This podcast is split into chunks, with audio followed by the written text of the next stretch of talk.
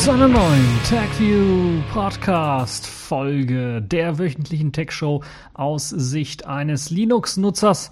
Und in der Osterwoche habe ich natürlich auch wieder interessante, spannende Ostereier zum Auspacken. Äh, nun ja, für die meisten ist Ostern schon vorbei, eine Woche her, aber trotzdem zum Ende dieser Osterwoche und im Anfang der nächsten Woche gibt es dann doch noch einige spannende Themen, unter anderem Intel Real Sense Kameras, bald auch in Smartphones. Dell verkauft XPS 13 mit Ubuntu. Haiku Monthly Report, was gibt es Neues in der Haiku-Welt? Ext4 erhält ein eingebautes Verschlüsselungsverfahren. Und TV5 Mond oder TV5 Mond lahmgelegt durch fiese Meisterhacker. Wir besprechen mal, wie das alles möglich sein könnte. Und dann noch die Kategorien der Woche, Sailfish der Woche, Pfeife der Woche und die Distro der Woche. Ja, die Woche hat eigentlich gut angefangen, denn Intel hat äh, präsentiert, dass sie für die Zukunft auch im Smartphone-Markt durchaus mit nicht nur Prozessoren mithalten wollen, sondern auch mit Kamerachips. Und die haben dort ihren Intel RealSense Kamerachip vorgestellt, den sie deutlich verkleinert haben und der dann in Zukunft auch in Smartphones mit eingebaut werden soll. Genau. Äh, das Intel RealSense Kamerasystem ist im Grunde genommen ein 3D-Kamerasystem. Das heißt, da befindet sich, ja, im Grunde von außen sieht man eben nur eine Linse. Ich weiß gar nicht, wie es innen aufgebaut ist. Aber man sieht halt eben nur eine Linse und damit soll es halt eben möglich sein, 3D-Fotos zu machen. Ursprünglich wurde das Ganze entwickelt für die Idee, ja, Minority Report mäßig dann auch eine Gestensteuerung anzubringen, so dass man halt eben mit dieser Kamera dann Gesten im äh, dreidimensionalen Raum empfangen oder erfassen kann und man dann die Möglichkeit hat, dann eben ein User Interface, was 3D im Raum durch Hologramme oder sowas dann dargestellt wird, ähm, gesteuert werden kann. Die Kamera, wie gesagt, erzeugt nicht das Hologramm, sondern erfasst halt eben nur die ähm, Gestensteuerung quasi. Oder ist halt eben so Kinect-mäßig, Microsoft Xbox Kinect-mäßig äh, angelegt, das Ganze. Und ja, diese 3D-Kamerasysteme, wie eben bei der Kinect, da hat man es ja auch gesehen, da waren, glaube ich, zwei Kameras von Nöten und das war ein bisschen was größer, das Gerät. Und äh, die Kameralinsen natürlich auch ein bisschen was größer. Das soll jetzt bei diesem neuen äh, äh, Intel RealSense Kamerachip nicht mehr der Fall sein. Und das Hauptfeature von diesem Chip ist, äh, dass man es geschafft hat, das so klein zu kriegen, dass es auf ein 6 Zoll Smartphone verbaut worden ist. Wobei man, ja, von Smartphone würde ich da nicht mehr ganz reden, eher vom Phablet oder ja, das ist schon ein halbes Tablet. Aber man könnte sich vorstellen, dass das dann mit eben noch ein bisschen was Optimierungsbedarf hier und da dann durchaus auch in der Lage ist, dann in ein 5 Zoll Smartphone mit eingebaut zu werden. Also in die ganz stinknormalen Smartphones, wie wir sie heutzutage eben haben. Und dadurch soll vor allen Dingen ja nicht nur diese Gestensteuerung möglich sein, die ich beim Smartphone doch eher ja, hinderlich finde, außer man möchte vielleicht das Smartphone auf den Tisch legen und hat dann per YD, so heißt das ja, Wireless Display äh, Übertragung, dann äh, an Beamer eine Präsentation, die man dann hält und möchte dann nicht auf, den, auf dem Display rumtatschen, sondern macht dann einfach nur Gesten, um eben vom einen Slide zum nächsten zu wechseln. Das wäre vielleicht eine sinnvolle Anwendung. Ansonsten ist diese Kamera und diese 3D-Aufnahmefunktion natürlich sehr nützlich, wenn man einfach mal drauf losknipsen möchte und äh, eventuell den Fokuspunkt im Nachhinein nochmal verändern möchte. Das ist also sehr interessant. Das hat ja bereits auch schon HTC gezeigt. Sie hatten dafür zwei Kameras eingebaut und man hatte dann das Feature, dass man diesen Fokuspunkt frei setzen konnte, wenn man das Bild bearbeiten wollte. Das geht jetzt in der Intel RealSense Kamera ganz einfach mit einer Kamera nur. Äh, verringert wahrscheinlich den Stromverbrauch, wenn man nicht zwei Kameramodule mit, ähm, mit Strom versorgen muss. Und man hat eben die Möglichkeit, den äh, Fokuspunkt nachträglich zu wählen, was äh, sehr schön ist und das alles mit einer Aufnahme. Das heißt, ich könnte mir vorstellen, man knipst wirklich einfach nur drauf los und wenn äh, die Leute, die man vielleicht knipsen möchte, dann nicht im Vordergrund sind, hat man die Möglichkeit oder nicht im Fokus sind, hat man die Möglichkeit, die dann doch in den Fokus nachträglich noch zu bringen, was sicherlich eine sehr, sehr schöne Technologie ist. Und ich könnte mir vorstellen, dass das dann nicht nur eben in solchen Smartphones Verwendung findet, sondern auch natürlich in äh, ganz normalen Alltagsknipsen, also Digitalkameras, die werden ja immer noch gekauft von einigen Leuten.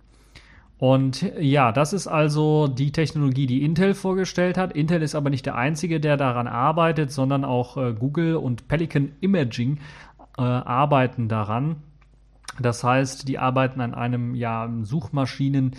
Ähm, äh, das heißt, ähnlich wie bei dem äh, Amazon, äh, wie hieß es, Firefly, glaube ich, hieß es, wo dann automatisch Produkte erkannt werden, soll es halt eben dann auch, arbeitet Google vor allen Dingen dort mit Pelican Imaging zusammen, äh, um eben auch ähm, dann äh, solche Suchen äh, nach Produkten oder sowas dann zu ermöglichen. Und dadurch wird natürlich dann auch ein 3D-Smartphone-Kamera mit Tiefensensor äh, erforscht, sodass man so ein Produkt vielleicht auch mal einscannen kann in 3D und so weiter und so fort.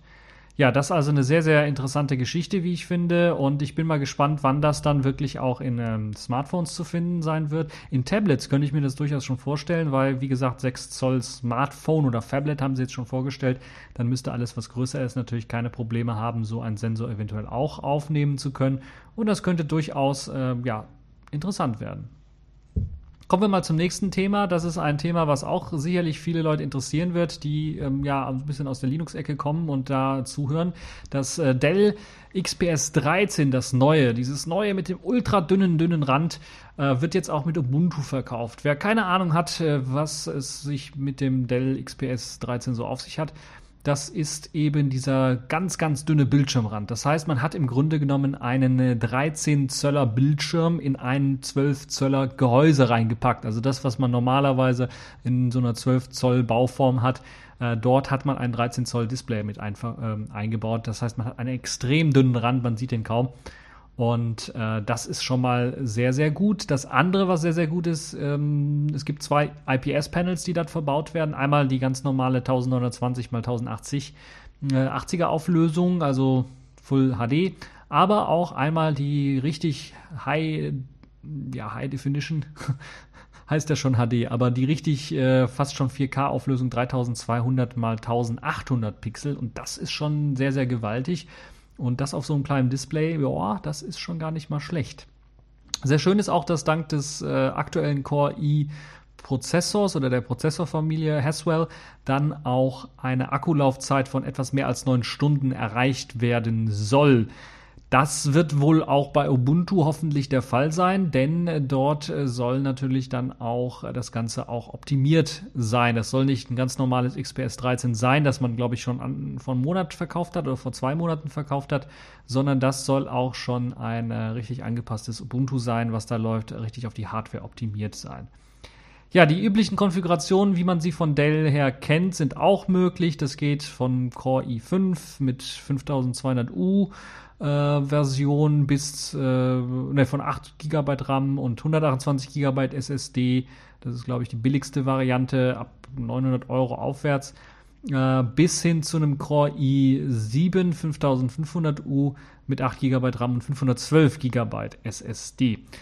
Ja, 900 Euro aufwärts, das heißt, ich glaube, 1400, 1600 ist so die oberste Grenze, die man da hat. Und äh, als Ubuntu-Version wird Ubuntu 14.04 LTS natürlich in angepasster Form dann vorinstalliert. Das heißt wahrscheinlich auch mit den tagesaktuellen Updates. Das heißt, es wird 14.04.3, 4, 5, ich weiß gar nicht, wo, wo sie jetzt gerade sind, sein. Also sicherheitsaktuelle Patches sind da sicherlich eingespielt. Und natürlich auch angepasste Treiber hier und da und Konfigurationen, so dass auch die Akkulaufzeit äh, durchaus mit der Windows-Version dann gleichziehen kann. Aktuelle Distributionen sollen auch mit unterstützt werden. Das wird dadurch gewährleistet, dass man das Gerät erst Ende April dann auch wirklich geliefert bekommt mit eben dieser Ubuntu-Version. Das heißt, bis dahin sollten aktuelle Distributionen wie beispielsweise in OpenSUSE, Tumbleweed, Arch Linux oder die anderen ähm, Rolling Release, Bleeding Edge äh, Distros sollten dann ohne Probleme dann mit dem XPS 13 laufen können, so dass man halt eben, wenn man diese Ubuntu Version auch kauft, nicht nur einmal keine Windows-Lizenz dafür bezahlt und äh, ja, Linux so ein bisschen pusht, sondern zum anderen natürlich dann auch die Möglichkeit, wenn einem Ubuntu nicht gefällt, dann auch eine andere Distribution einfach drauf zu packen. Nicht jede, ein altes Debian beispielsweise, ein Debian Wheezy oder auch ein Debian äh, Jesse werden wohl Probleme machen bei der Hardware. Äh, bei äh, neueren ähm, Distributionen oder Distributionen, die wirklich hier Bleeding Edge sind oder eben auch äh, sehr viel äh, schneller mit Updates versorgt werden, sollte das kein Problem sein. Die sollten dann ähm, alle unterstützt sein. Ansonsten muss man wirklich abwarten bis eben zum nächsten Release, äh, Ende Sommer oder sowas von, von der Distribution. Die machen ja dann immer äh, so quasi Anfang des Jahres ein Release und dann Ende des Jahres meistens ein Release. Und äh, dann wird auch das Dell XPS 13 mit hoher Wahrscheinlichkeit sehr gut unterstützt sein. Ja, das ist äh, also eine positive Nachricht, falls ihr nach einem neuen Laptop Ausschau haltet und äh, wirklich auch so in der Preisliga ab 900 Euro aufwärts äh, euch was suchen wollt mit eben äh, nicht allzu großem äh, Gewicht, nicht allzu großem Gerät. Äh, trotzdem eben äh, nicht hier, das ist kein MacBook, kein, kein MacBook 13 oder sowas, sondern da sind wirklich auch fast alle Anschlüsse dabei, also mehrere USB-Anschlüsse dabei und, und die weiteren Anschlüsse, die man so bei einem Notebook auch erwartet. Das heißt, das ist nicht so abgespeckt, dass da was fehlen würde. Kann man auf jeden Fall mal ähm, Ausschau halten, wobei ich bei diesen 3200 mal 1800 Pixeln sagen würde, momentan unter Linux lohnt sich das noch nicht so richtig, weil ähm, die äh, Programme einfach noch nicht alle optimiert sind. Das fängt vor allen Dingen mit dem Webbrowser an. Da gab es jetzt Gerüchte, dass äh, Chrome oder Chromium jetzt demnächst auch für Linux auf HDPI also auf äh, hohe Displayauflösungen dann erst einmal angepasst werden soll. Das heißt, ich rechne damit, dass wir erst in zwei, drei Monaten dann wirklich auch eine Version se sehen werden, die dann äh, ordentlich läuft auf solchen Displays. Von den Desktops her muss man auch schauen und von den Programmen her, also es lohnt sich noch nicht so ganz, diese High DPI Displays sich zu holen. Da wäre vielleicht, äh, wenn man ein bisschen was sparen möchte, diese 1920 x 1080 äh, sicherlich auch eine lohnenswerte Geschichte. Ja, kommen wir zum nächsten Thema, was äh, eigentlich auch schon letzten Monat angedacht war, aber ich habe so ein bisschen verpasst. Der sogenannte Haiku Monthly Report, der geht wohl jetzt dann um den März natürlich. Und ähm, ja, er fasst so einiges zusammen, was jetzt so in den letzten Wochen so passiert ist bei Haiku. Und ich fand das recht spannend, deshalb wollte ich das auch mal berichten, weil ich doch äh, ein bisschen was länger her ist, dass ich da mal drauf geschaut habe, was Haiku gerade so macht und es auch schon was länger her ist und es ist schon fast zwei Jahre her, dass es einen Alpha-Release von Haiku gab und das ist schon ein bisschen seltsam, wie ich finde. Aber jetzt hat zum Beispiel Tune Tracker Systems, das ist ein ja, langjähriger Benutzer von BOS damals, dann Zeta und jetzt auch Haiku, eine eigene Haiku-Distribution äh, herausgebracht, zusammengestellt und äh, die auf einer aktuelleren Haiku-Bild beruht. Das heißt, da habt ihr die Möglichkeit, dann äh, euch äh, das zu bestellen, weil das gibt es nur gegen Geld. Also das kann man nicht kostenlos irgendwie runterladen, sondern da muss man sich äh, das Ganze dann wirklich bestellen.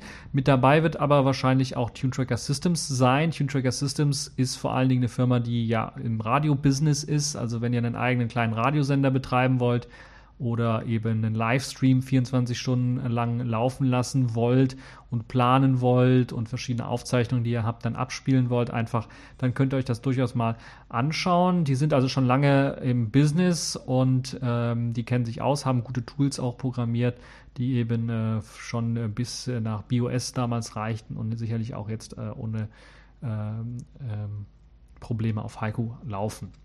Die ganze Distribution nennt sich Discover Haiku. Es gibt eine eigene Webseite, da könnt ihr euch das Ganze anschauen, wo dann auch die verschiedenen Anwendungszwecke äh, vorgestellt werden. Und dieses ganze Radio-Business oder das Planen von Musikstreams und so weiter und so fort scheint gerade in Mode zu sein, denn äh, die sogenannte It's Corp, die kannte ich vorher gar nicht, plant auch Haiku kommerziell zu nutzen und die sind halt eben auch in diesem gleichen Business dann äh, tätig, also Musikerzeuger-Business quasi tätig äh, und ähm, ja, die planen halt eben Heiko auch kommerziell zu nutzen. Also das ist schon mal gar nicht schlecht, dass da äh, zwei Firmen quasi sind, die sich eben um Heiko kümmern und Heiko im Musikbereich ein bisschen was pushen wollen und dann auch einsetzen wollen und bei äh, Tune Tracker Systems dann mit Discover Heiko auch eine Distribution anbieten gegen geringes Entgelt. Ich schaue gerade mal nach, um euch jetzt nicht anzulügen, wie viel das Ganze dann wirklich kostet. Vielleicht haben sich die Preise auch geändert.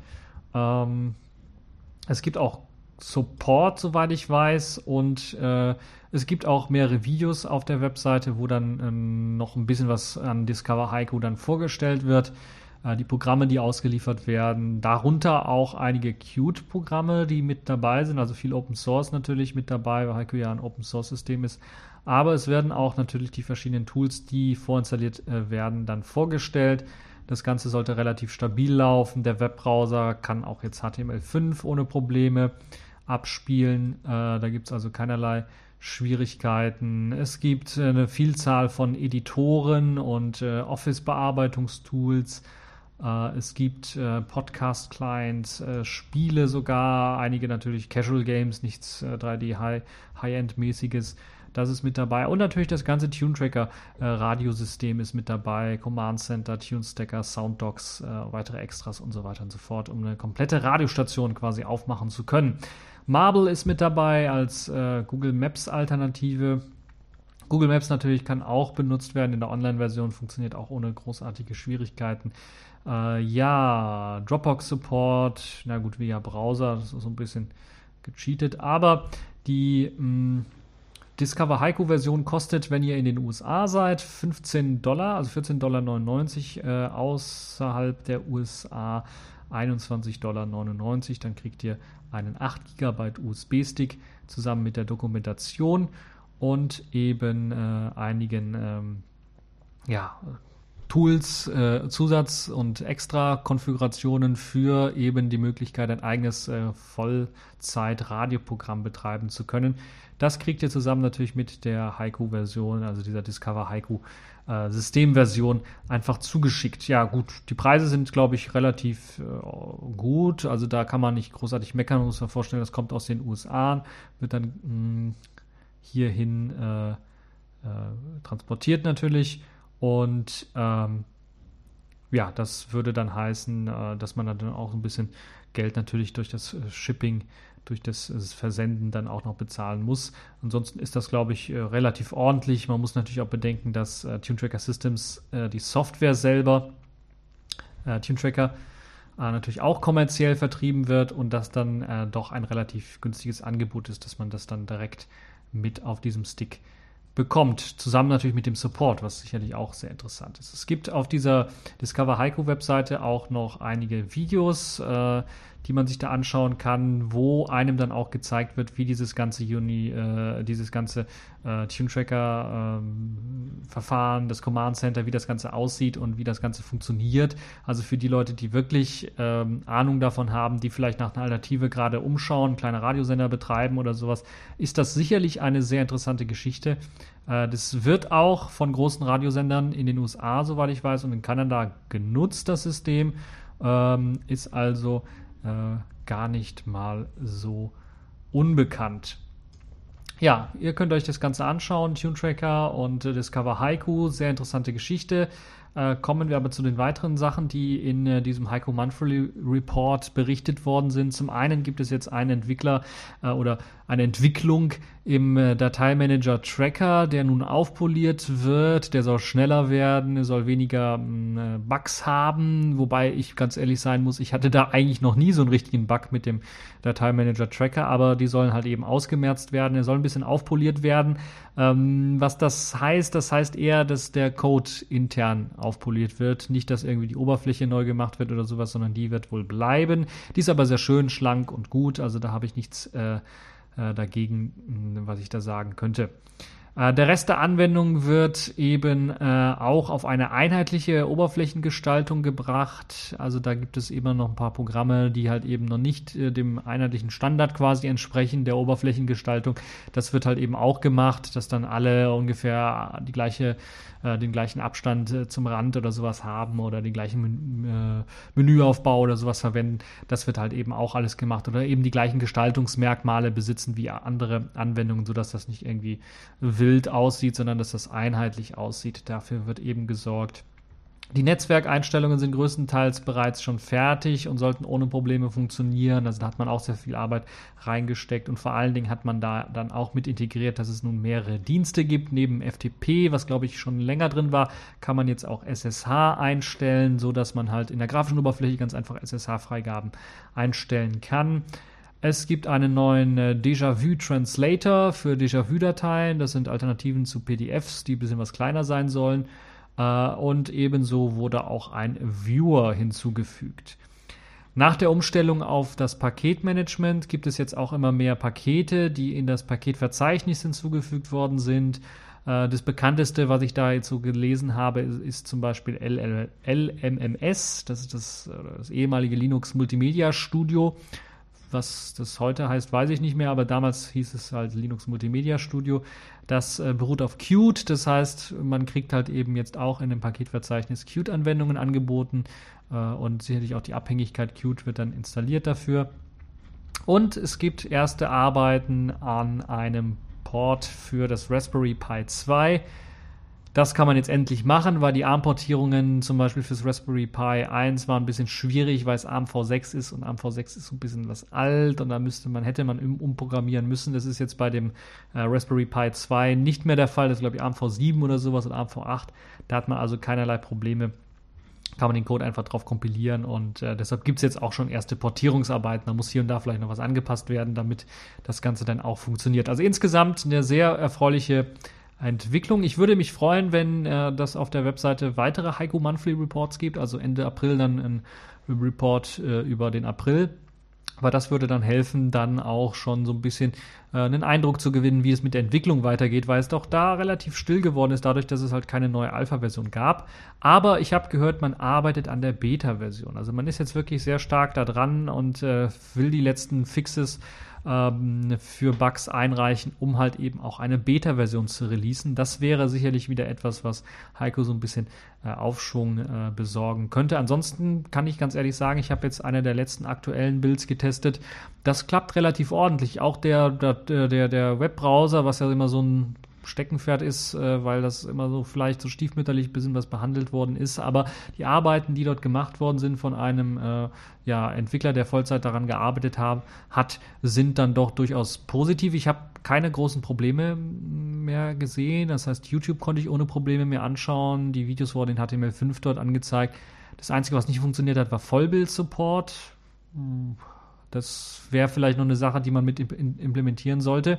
Das hat noch nicht funktioniert. Ansonsten äh, hat alles funktioniert soweit. Google Plus hat ein bisschen langsam geladen, aber das ging schon. Das konnte man benutzen, ohne dass es groß abgestürzt ist.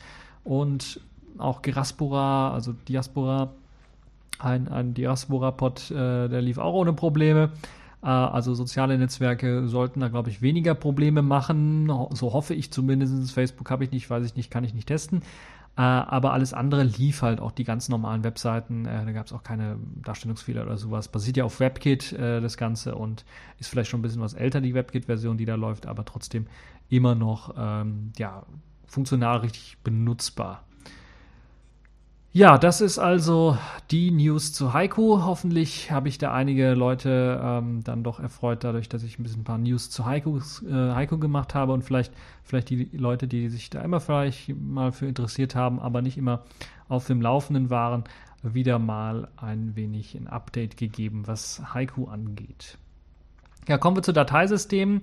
Dateisysteme, da gibt es jetzt ja große Veränderungen. Red Hat und ähm, Fedora sind dabei, äh, zumindest Red Hat hat das schon gemacht. Fedora ist in der Serverversion, will jetzt auf XFS umsteigen als Dateisystem.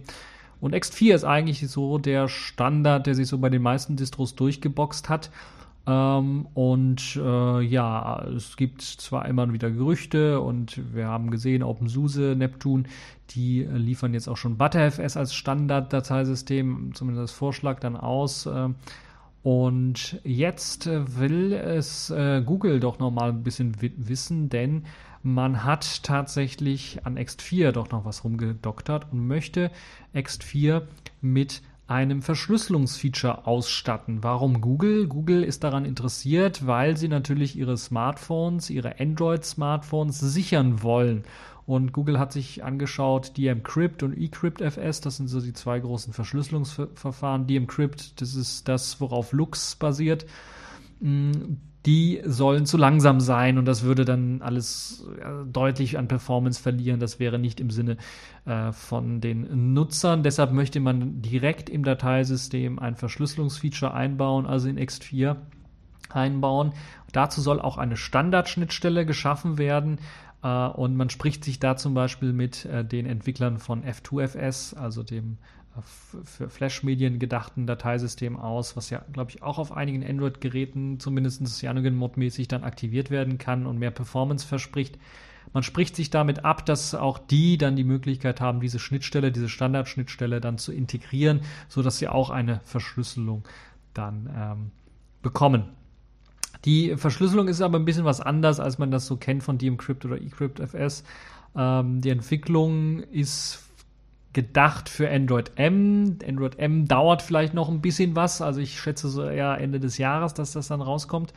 Und ähm, die Verschlüsselung äh, soll dort eingesetzt werden, erstmals standardmäßig in Android M. Und ähm, man verschlüsselt dann im Grunde genommen ähm, verzeichnisweise. Das heißt, man kann ein Verzeichnis auswählen, was verschlüsselt werden soll und dann wird eben das Verzeichnis, Verzeichnis und Unterverzeichnisse verschlüsselt. Es werden verschlüsselt nur der äh, Dateiname und die Dateiinhalte. Alles andere bleibt offen, also Verzeichnisstruktur und die Attribute der Dateien bleiben im Grunde genommen sichtbar bzw. lesbar, also die werden nicht verschlüsselt. Das wird wahrscheinlich äh, den großen Performance-Gewinn bringen, zum einen, zum anderen natürlich Verschlüsselung allgemein in das Dateisystem zu integrieren, äh, schafft einen Layer quasi weg, den man sonst äh, braucht und das ist natürlich auch schon ein Performance-Gewinn. Aber eben, dass man Attribute und Verzeichnisstruktur sichtbar lässt, ist äh, auch für den Performance-Gewinn enorm wichtig, weil wenn ich so einen Verzeichnisbaum auflisten soll oder aufzeigen soll, dann ist es halt schneller, wenn ich halt das nicht verschlüsselt habe. Äh, Dateinamen werden mit der Verschlüsselung AES 256 CBC CC CBC-CTS verschlüsselt und der Dateiinhalt mit IS256-XTS. Diese zwei Verschlüsselungsalgos sollen halt eben äh, dann ähm, standardmäßig eingesetzt werden, sollen aber dann auch geupdatet werden können. Das heißt, das heißt im Grunde genommen, man kann da einfach mal ein anderes Verschlüsselungsverfahren auch verwenden. Das soll also einfach austauschbar sein in der Zukunft, falls es notwendig sein soll. Natürlich auch eine sehr, sehr wichtige Geschichte. Kein wirklicher Ersatz ist das natürlich für ein eCrypt-FS oder ein DMCrypt, weil die verschlüsseln halt eben alles. Und äh, es ist aber, glaube ich, zumindest ein gelungener Kompromiss für eben ordentlich Speed und relativ sichere Daten. Also es ist besser als komplett unverschlüsselt das Ganze äh, rumliegen zu lassen. Und ja, erfüllt im Grunde genommen den Zweck, dass wenn so ein Smartphone abhanden kommt mit einem Android-System, dass da nicht irgendeiner dann einfach mal die Daten auslesen kann. Geplant ist das Ganze auch schon für die Integration in den Linux-Kernel 4.1. Ob das Ganze dann auch ähm, den Anforderungen der Linux-Kernel-Hacker dann entspricht, weil Ted Zo ist ja auch, äh, Ted Zo ist ja der Entwickler von äh, Ext4, der arbeitet äh, daran und da kann man eigentlich mit rechnen, dass wohl 4.1, 4.2 vielleicht äh, so das sein wird, äh, wo das Ganze dann integriert werden wird. Und das wäre schon eine schöne Sache, weil das kann man dann natürlich auch auf dem ganz normalen Desktop mal antesten und ausprobieren und ist sicherlich dann auch eine schöne Alternative für eben auch eCryptFS oder DMCrypt, ähm, was vor allen Dingen dann mehr Performance rausholt auf etwas langsameren Systemen, beispielsweise die jetzt noch keine SSD äh, mit äh, liefern oder wenn ihr noch keine SSD habt, ist das sicherlich eine schöne Geschichte. Ähm, ich bin mal gespannt, wie das dann aussehen wird, wenn wir dann eine fertige Version haben und ob das Ganze dann auch ordentlich Speed bringt und ordentlich funktionieren wird. Ja, kommen wir jetzt mal zu der Geschichte, die in dieser Woche eingeschlagen hat, wie eine Bombe. Im Grunde genommen ein riesengroßer Hackerangriff. Meisterhacker haben es geschafft, in einen der zweitgrößten wahrscheinlich äh, Fernsehsender der Welt, äh, TV5 Monde, also der französische ähm, Sender, der weltweit ausstrahlt, äh, sich reinzuhacken. So hieß es zumindest. Äh, Cyberattacke natürlich, äh, das äh, Wort Cyber darf dabei nicht fehlen. ähm, hat äh, am Mittwochabend gegen etwa 22 Uhr angefangen und nach zwei Stunden konnte der Sender TV St. Mond die Kontrolle über seine Facebook- und Twitter-Accounts und die Mobilseite zurückgewinnen, weil da wurden einige Posts veröffentlicht. Zum einen natürlich Posts, die, äh, deshalb geht man davon aus, dass es IS-Hacker gewesen sind, die den Islamischen Staat äh, oder den sogenannten Islamischen Staat dann ähm, ähm, gut geheißen äh, waren oder die dann halt den Islamischen Staat gelobt haben. Oder auch, äh, ja, was waren es, Mitarbeiter von äh, verschiedenen, äh, also Mitarbeiterdaten einfach auch rausgegeben haben von Leuten, die halt eben gegen den Islamischen Staat, den sogenannten Islamischen Staat arbeiten. Das ist halt eben dort alles passiert und TV St. Mond ist äh, ein öffentlich-rechtlicher Fernsehsender in Frankreich, ja, will ich sagen, großartig bekannt, aber es ist vor allen Dingen dadurch bekannt, dass er weltweit in 200 Länder strahlt und damit natürlich eines der größten TV-Sender ist. Also neben MTV, laut eigenen Angaben, ist es der zweitgrößte internationale TV-Sender. Äh, ich habe es nicht gewusst, aber ich, war, ich kannte den Sender, weil beim Durchseppen äh, erwischt man den manchmal.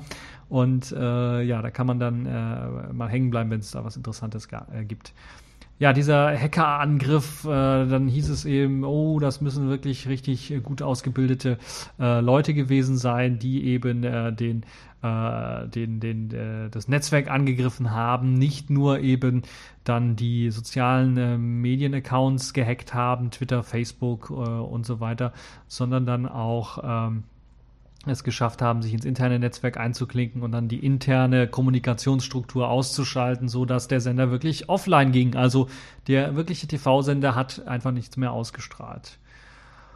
Und äh, das Ganze wird halt eben auf den IS, auf die Terrormiliz äh, Islamischer Staat dann äh, zurückgerufen, weil halt eben äh, dort eben äh, Propaganda verteilt worden ist davon. Und ja, aber dann redet man natürlich im, im Zuge auch von Charlie Hebdo und so weiter, ja, ein erneuter Angriff auf die Pressefreiheit und so weiter und so fort.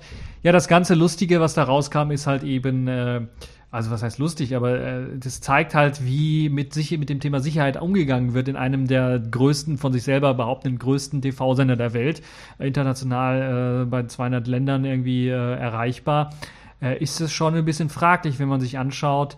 Äh, ich habe den Artikel verlinkt, äh, wo dann ein ja, Mitarbeiter von TV Saint-Quimont äh, gefragt wurde und man sein Büro quasi gefilmt hat. Und im Hintergrund sieht man seinen Rechner und äh, hinter dem Rechner steht so eine Wand und da stehen halt, sind halt Aufkleber drauf. Also nicht ganz normale Post-its, wie man das normalerweise kennt, sondern DIN A4 Seiten ausgedruckt in schön großer Schrift und da sind die Accounts zu sehen für Facebook, für Twitter, für das interne Netzwerk und so weiter und so fort. Und äh, das ist immer noch erreichbar und abrufbar in der Mediathek. Und da ist die Qualität noch nicht ganz so gut, aber wenn man das im Fernsehen gesehen hat und vielleicht abgefilmt hat in HD oder sowas, dann kann man durchaus und vielleicht auch mit ein bisschen äh, Nachschauen und Lesen durchaus schon sehen, was irgendwie das Passwort ist für den Twitter-Account und so weiter und so fort. Und das kann man alles auslesen. Und äh, da sieht man zum Beispiel auch nicht, dass das irgendwie äh, Hochsicherheitspasswörter sind. Beispielsweise der, das Passwort für, für YouTube war Le mot de passe de YouTube. Im Grunde genommen übersetzt heißt das äh, das YouTube-Passwort, zusammengeschrieben nur. äh, und das ist schon, äh, das ist schon einfach da, also da fällt mir einem, fällt einem einfach nichts ein. Und wenn das der große Hack gewesen sein soll, dass da einer einfach Fernsehen geguckt hat und diese riesengroß ausgedruckten äh, DIN A4-Seiten mit den Passwörtern gesehen hat, da mal reingezoomt hat, kurz äh, vielleicht ein bisschen was geguckt hat, Bildbearbeitung, kriege ich das noch ein bisschen besser raus, äh, kontrastmäßig, damit ich das Passwort wirklich lesen kann, dann ist das, glaube ich, äh, kein großer Hack gewesen. Da braucht es keinen Meisterhacker, um das zu machen, sondern nur einen, der sich da fünf Minuten mit äh, lang mit beschäftigt hat. Äh, aber es kam raus, dass dieses Interview, wo man halt eben auch diese Passwörter sieht, ähm, nach dem großen Hack erst äh, geführt worden ist oder ausgestrahlt worden ist.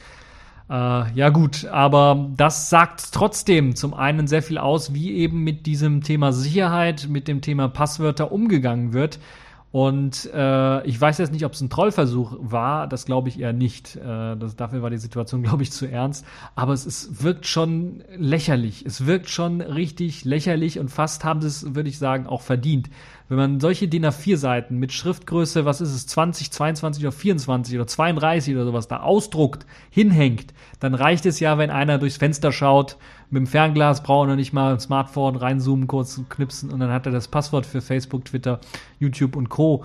erraten, äh, nicht erraten, hat er es schon einfach. Da muss er nur einfach abschreiben, sich einloggen und so weiter und so fort, dann war es das schon. Da brauchst du nicht mal Social Skills, um da anzurufen, um irgendwie ans Passwort zu kommen oder per E-Mails äh, dann irgendeinen Trojaner unterzuschieben oder irgendwas sondern das geht dann einfach so. Oder man ist ja als äh, Putzkraft eingestellt und läuft da vorbei und putzt, dann hat man da 0, nix natürlich alle Passwörter auf einmal abgescannt und kann die dann äh, vielleicht auch weiter verkaufen. ich weiß es nicht, also wenn es da so einen Markt für gibt. Auf jeden Fall zeigt es, wie lasch damit umgegangen wird. Das ist ja nicht das Einzige. Also das ist äh, äh, sicherlich der einzige Sender, der so lasch mit dieser Sicherheitsinfrastruktur äh, dann da umgeht. Äh, stellen wir uns andere Sachen vor, äh, ähm, aber Interviews führen und im Hintergrund die ganzen Passwörter für die ganzen Netzwerke anzeigen, das muss doch irgendeinem auffallen. Das kann doch wirklich nicht sein, dass man das dann auch noch ausstrahlt. Und noch peinlicher wäre es, weil kurz nach der Ausstrahlung des ganzen Interviews oder an dem gleichen Tag noch, also am Donnerstag, ist dann wieder irgendwie äh, die Webseite zumindest von TV, TV Saint wieder ausgefallen. Äh, vielleicht hat da doch einer, vielleicht waren die Passwörter gerade die aktuellen Passwörter, dann hat sich doch einer wieder angemeldet. Das wäre natürlich äh, dann doch schon wieder ein starkes Stück. Also da fällt einem nicht mehr viel zu ein, was soll man dazu sagen? Also wie dämlich kann es denn noch werden, wenn man da ein Passwörter im Hintergrund einfach noch äh, zeigt und äh, Menschen sind halt Gewohnheitstiere. Ich glaube nicht, dass die das irgendwie vorher anders gemacht haben äh, als äh, danach. Und sie haben das bestimmt vorher auch so gemacht, dass sie da auf den A4-Seiten ihre Passwörter ausgehangen haben. Und äh, das ist peinlich. Das ist wirklich peinlich für einen, äh, der selbst von sich behauptet, einer der größten TV-Sender der Welt zu sein. Ja, da kann man eigentlich nicht mehr zu viel zu sagen. Accepted. Connecting. Complete. System activated. All systems operational.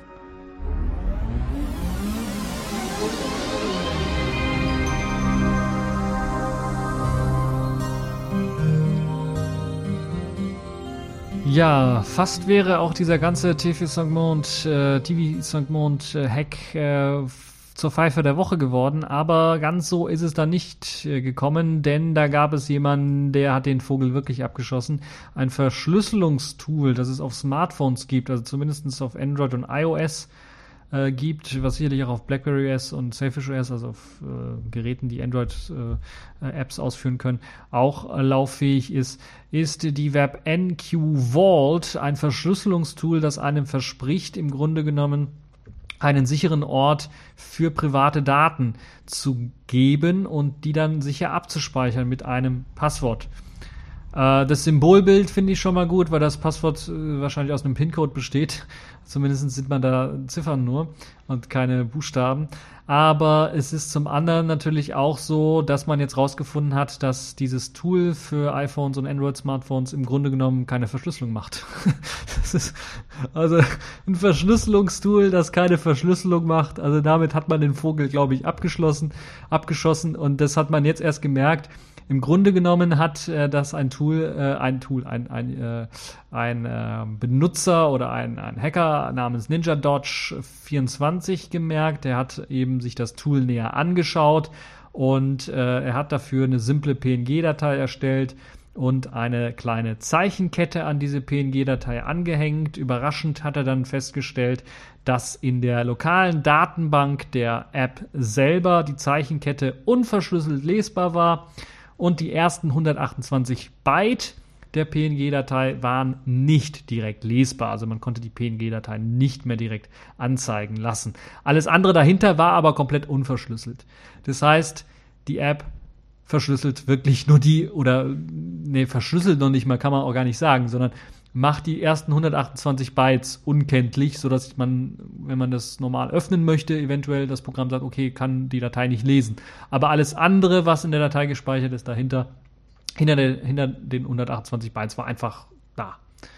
Warum man das jetzt gemacht hat, äh, aus Performancegründen kann ich mir nicht vorstellen, äh, weil, wenn man sich das genauer angeschaut hat, dann waren noch nicht mal die ersten 128 Bytes der Datei verschlüsselt, sondern es handelt sich lediglich um eine sogenannte XOR XOR-Operation, die äh, dann diesen Bereich dann unkenntlich gemacht hat, in unkenntliche Daten gemacht wird. Dabei wird halt jedes Byte mit einer identischen Zahl XOR verknüpft, die offenbar eben aus dem Passwort generiert wird. Und äh, NinjaDodge 24 hat eben ein Tool zum Dekodieren der Dateien und ein simples Skript dann auch vorgestellt, mit dem sich eben dieser XOR-Schlüssel finden lässt so dass man die Datei komplett entschlüsseln kann. Oder was heißt entschlüsseln? Die war ja nicht verschlüsselt, so dass man die Datei komplett wieder lesbar machen kann für den Otto-Normalverbraucher. Ähm, und das ist noch nicht alles. Es ist nicht nur so, dass dieses NQ Vault nicht Dateien verschlüsselt, sondern zum anderen macht es auch noch ungefragt Fotografien des Benutzers. also wenn ihr das nächste Mal eure Verschlüsselungs-App darauf prüft, ob die ein Zugriffsrecht hat, auf eure Kamera zuzugreifen, dann würde ich sagen, schaltet das lieber aus oder installiert euch das gar nicht erst, weil die macht dann auch noch Fotografien des Nutzers. Das heißt, zumindest in der Android-Version von NQ Vault ist es halt so, dass eben äh, nicht nur diese Verschlüsselung geknackt werden kann, sondern dann auch ungefragt beim Konfigurieren des ganz normalen initialen Passwortes, was man da macht, wenn man das äh, System, wenn man das äh, NQ Vault konfiguriert, ein Foto des Nutzers geschossen wird mithilfe der Kamera, äh, vorderen Kamera.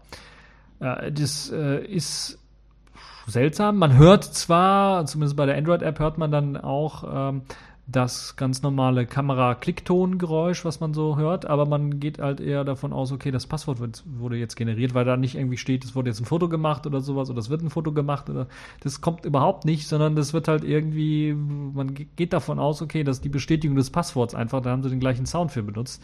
Ähm, aber das ist halt eben eines dieser Sicherheitsfeatures von NQ Vault. Äh, NQ Vault oder NQ Fault könnte man es auch nennen, so wie es hier im Artikel passiert ist das eigentlich halt eben nur aktiviert werden sollte, die Sicherheitsfeature, wenn zum Beispiel jemand unberechtigtes dreimal das falsche Passwort eingibt oder sowas, dann wird halt ein Foto gemacht von dem, damit man sehen kann, wer hat da versucht, auf dem Handy was rumzuhacken. Ähm, das Feature soll eigentlich auch nur in der kostenpflichtigen Version enthalten sein. Jetzt wisst ihr schon, wovon ich da eigentlich auch rede, wenn ich sowas sage. Es gibt eine kostenpflichtige Version, es gibt eine kostenlose Version. In der kostenlosen Version wird unverschlüsselt gespeichert, in der kostenpflichtigen Version wird einfach nur dieses Foto-Feature aktiviert für unberechtigten Zugriff. Aber wie sich herausgestellt hat, nicht nur, denn auch in der kostenlosen Version wird zumindest vom ganz normalen Benutzer auch ein Foto gemacht, während er das Passwort generiert. Und das ist natürlich eine Sache, die nicht gewollt ist, gehe ich mal von aus. Oder da sieht man auch, wie schlecht dieser Code programmiert ist. Oder vielleicht ist es gewollt und man, naja, äh, sendet die Daten dann irgendwie weiter. Ich weiß es nicht, aber es ist klingt alles schon richtig, richtig äh, nach Schadsoftware. Ähm, und dann kann man natürlich auch untersuchen, was sendet diese Software eigentlich, diese App, an den Heimatserver des Herstellers. Also was wird, wird da eigentlich gesendet? Die Datenübertragung erfolgt zunächst einmal verschlüsselt. Das ist schon mal gar nicht so schlecht. Also HTTPS ähm, aber man kann halt mit einem Tool wie mit dem Proxy und äh, mit einem lokal importierten Zertifikat dann auch äh, diesen verschlüsselten Datenverkehr mitlesen. Das geht und äh, eine kleine Entwarnung, Entwarnung steht dann hier doch in dem Artikel drin. Äh, das äh, Foto, was da ungefragt einfach erstellt worden wird, äh, erstellt wurde, wird nicht übertragen. Das heißt, das ist wirklich einfach ein Programmierfehler. Wahrscheinlich hat man da, es ist ich weiß auch nicht, wozu man das macht. Also die, Vermutung eventuell liegt da nahe, dass dann da aus diesem Foto eventuell dann ein Verschlüsselungskey gemacht werden könnte, aber da ja nicht verschlüsselt wird, ist das ja auch komplett überfällig. Und deshalb ist das halt irgendwie ganz, ganz, ganz seltsam und schlecht programmierte Software. Ähm, aber es werden einige Daten äh, übertragen zum Heimatserver die zum Beispiel das äh, Telefon selber angehen, also Modellbezeichnung beispielsweise, oder die verwendete Android-Version. Also ich glaube fast schon Standard, weil das wird halt eben zu Statistikzwecken dann verwendet, um dann zu sehen, okay, da gibt es noch sehr, sehr viele Benutzer von Android 4.2 oder sowas, also müssen wir weiterhin die App auch für die Version 4.2 anbieten. Solche Geschichten halt eben. Ja, das ist äh, schon sehr, sehr peinlich. Äh, die Firma hinter dem Namen, äh, ähm, hinter dem Tool hat den Namen NQ Mobile und ist nach eigenen Angaben seit zehn Jahren aktiv. Oh Gott, oh Gott, oh Gott, oh Gott, würde ich da sagen, bei so einer ähm, äh, bei so einer Methode äh, Daten zu verschlüsseln, sicher zu verschlüsseln. Äh, das Büro, sie haben ein Büro in Texas und Peking. es ist, äh, das, äh, das kommt nur, kann nur davon herkommen. Und auf der Webseite selber behauptet NQ Mobile halt eben diverse Partnerschaften zu haben mit bekannten Herstellern von Mobiltelefonen, darunter HTC, BlackBerry, Samsung, Nokia, Motorola und so weiter und so fort. Und die App wird dann halt weiterhin beworben als eben als sichere äh, App, auch mit einem Trusted-Siegel der äh, äh, einer Kalif warte, warte, warte, der kalifornischen Firma, die eben ein Trusted-Siegel äh, gegeben hat, äh, der eigentlich allgemein der Apps der Firma, oh, die auf einen hohen Datenschutzstandard dann hinweisen sollen. Und das ist natürlich komplett, kompletter Blödsinn. Man muss sagen, die App ist weiterhin im Google Play Store äh, enthalten. Ich weiß nicht, warum Google das nicht irgendwie rausgeworfen hat sofort, weil das ist natürlich kompletter äh, Blödsinn, weil da nichts verschlüsselt wird. NQ Vault ist natürlich ein äh, Programm, was damit wirbt, Dateien zu verschlüsseln. Und das macht es ganz klar nicht, sondern die werden einfach klar abgespeichert. Und das ist im Grunde genommen falsche Werbung und müsste dann aus den App Stores rausfliegen. Sofort rausfliegen, im Grunde. Ja, äh, mehr kann man da eigentlich nicht zu sagen. Die Pfeife der Woche, also NQ Vault, das Tool oder sogar die ganze Firma NQ Mobile, weil das ist an Peinlichkeit, glaube ich, kaum zu übertreffen. Das ist einfach nur äh, schlimm und äh, es ist einfach, äh, es muss böswillig sein, anders kann ich mir es nicht vorstellen, weil das macht man doch nicht zufällig, dass man Dateien nicht verschlüsselt und das Tool dann als Verschlüsselungstool verkauft. Nun ja, äh, bildet euch eure eigene Meinung dazu, äh, was ihr von Verschlüsselung allgemein haltet auf den und Verschlüsselungs-Apps auf den Smartphones könnt ihr euch könnt ihr dann posten, einfach in den Kommentarbereich. Wir machen weiter auch wieder mit einem Smartphone-System und zwar mit dem Sailfish der Woche. Und dort gibt es ein schönes neues Tool, diesmal nicht direkt für Sailfish OS, sondern für den PC als Anbindung an Sailfish OS. Und zwar für den Linux-PC in dem Fall. Das heißt, wer mit seinem Jollaphone oder einem Sailfish OS Smartphone, da gibt es ja auch andere Portierungen mittlerweile, dann SMS empfangen möchte und schreiben möchte vom PC aus, der kann das jetzt machen mit einem coolen neuen Tool, das nennt sich Jolla Communicator. Und das ist jetzt für den Linux Desktop erschienen und bietet einem in einer sehr, sehr simplen Oberfläche, wo man ganz einfach sich mit seinem Smartphone verbindet, mit seinem Jollaphone, da muss der Developer-Modus an sein und man muss die äh, Adresse eingeben, äh, die äh, IP-Adresse angeben des, äh, des Smartphones selber und dann wird halt per SSH sich darauf connected, ein paar Befehle werden ausgeführt und dann erhält man in zwei Kategorien einmal eine Liste von SMS, die man bereits geschrieben hat, also Konversationen, die man geführt hat, kann die durchlesen, kann äh, neue schreiben, kriegt auch neue Antworten dann angezeigt oder kann dann über Kontakte einen Kontakt auswählen und dann eine neue SMS abschicken. Keine großartige Funktionalität in dem Programm, also SMS empfangen äh, und abschicken, aber es zeigt zumindest, wo die Reise hingeht und was alles möglich sein könnte, wenn man das Konzept weiterentwickelt. Es bietet eine einfache Möglichkeit, äh, mit einer einfachen Oberfläche dann äh, auf dem PC SMS zu verschicken über das Smartphone, das nur im gleichen Netzwerk hängen muss. Ist, glaube ich, eine sehr, sehr schöne Geschichte. Läuft nicht nur mit eben äh, Yolla-Geräten, sondern auch mit anderen Selfish OS-Geräten, wo halt eben der Developer-Modus an ist und wo man halt eben dann äh, im, sich im gleichen Netzwerk befindet. Äh, das Ganze wurde entwickelt von Massimo Iannuzzi und er hat bereits im Januar eine Software veröffentlicht. Es war damals allerdings nur ein Skript äh, das in der Konsole eben äh, ermöglicht hat, SMS verschicken zu können. Jetzt hat er eben auch eine grafische Oberfläche dafür geschrieben und die steht dann zum Beispiel auch äh, für als, als Paket, als Debian, als Deb-Paket für Debian und Ubuntu bereit. Also man kann es auch auf Debian installieren. Einzige Abhängigkeit äh, für das Programm ist, glaube ich, Gambas 3, weil das ist die Programmiersprache, in der das Ganze programmiert worden ist. Und das gleiche gilt dann auch für Red Hat, äh, Fedora und OpenSUSE. Also ein RPM-Paket steht auch bereit. Und ja, ähm, der Quelltext ist noch nicht veröffentlicht worden, soll aber veröffentlicht werden. Ähm, ansonsten kleiner Tipp, Gambas Programme im Normalfall, also ich weiß, bei Gambas 2 war es so, kann man die auslesen, den Quelltext so ein bisschen. Wie es bei Gambas 3 jetzt aussieht, weiß ich nicht, aber ich vermute mal, dass sich da nichts Großartiges geändert hat, sodass man da zumindest einigen Code auslesen kann, was das angeht. Die Oberfläche ansonsten ist, äh, passt sich dann halt an GTK und Qt-mäßig an äh, das Geschehen quasi an. Ähm, und ich bin mal gespannt, wie es dann weiter aussieht. Es sollen noch einige Features hinzu, äh, hinzukommen, die eben äh, weitere Kommunikationsmöglichkeiten äh, erreichen könnten. Und das ist sicherlich eine schöne Sache. Wer es also äh, dann äh, nicht mit KDE Connect so gerne hat und seinem Selfish-Gerät, wo dann auch nicht alles irgendwie unterstützt wird, ähm, äh, durch diesen Android-Kompatibilitätslayer, der kann sich das mal aus, äh, anschauen, ausprobieren. Das geht jetzt momentan nur mit SMS und äh, Kontakten, die man dort sieht. Aber ich könnte mir vorstellen, dass dann auch in Zukunft äh, so Funktionalitäten hinzukommen könnten, wie dass ich im Adressbuch dann auch Kontakte selber hinzufügen kann vom PC aus. Ähm, dass ich äh, vielleicht auch direkt eine E-Mail schreiben kann an einen Kontakt, nicht vielleicht über das Smartphone selber, sondern vielleicht dann ganz einfach, indem ich äh, einfach die E-Mail-Adresse dort anklicke äh, und dann öffnet sich das E-Mail-Programm und dann muss ich es nicht kopieren oder sowas. Das wäre vielleicht schön.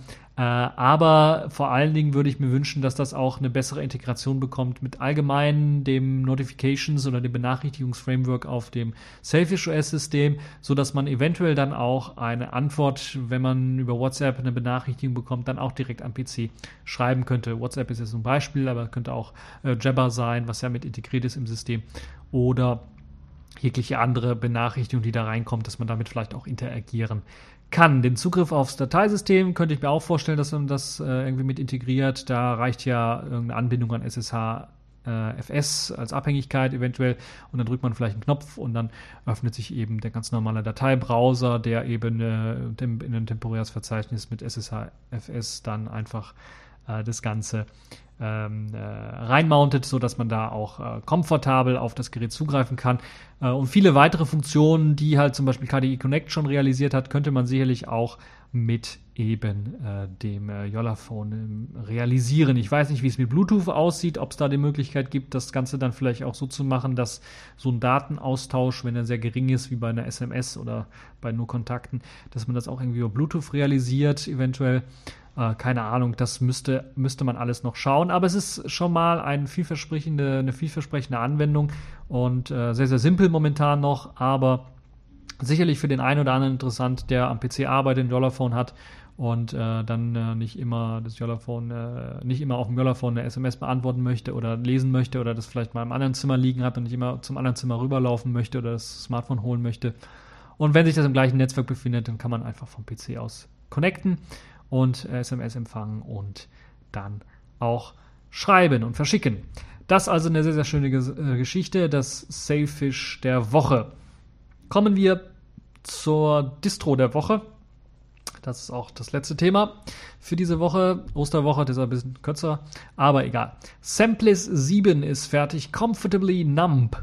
So heißt äh, der Codename des, äh, der Distribution. Und das ist eine sehr besondere Distribution, äh, die äh, im Gegensatz zur vorgängigen Vorgängerversion einen komplett eigenen Desktop mitbringt. Eine komplett eigene Desktop-Umgebung ist es hier. Im Grunde genommen ist es so ein zusammengebastelter Desktop aus ähm, den verschiedenen Komponenten, äh, die es dort gibt, zum Beispiel dem Fenstermanager OpenBox, ähm, ja, den, äh, dem Panel Tint 2 und diversen weiteren Plugins, die dort realisiert worden sind in dieser Desktop-Umgebung, die eine ja, Plugin-basierte GTK3 Desktop-Umgebung sein soll, äh, von Scratch, äh, also von, äh, vom Nichts quasi aufgebaut.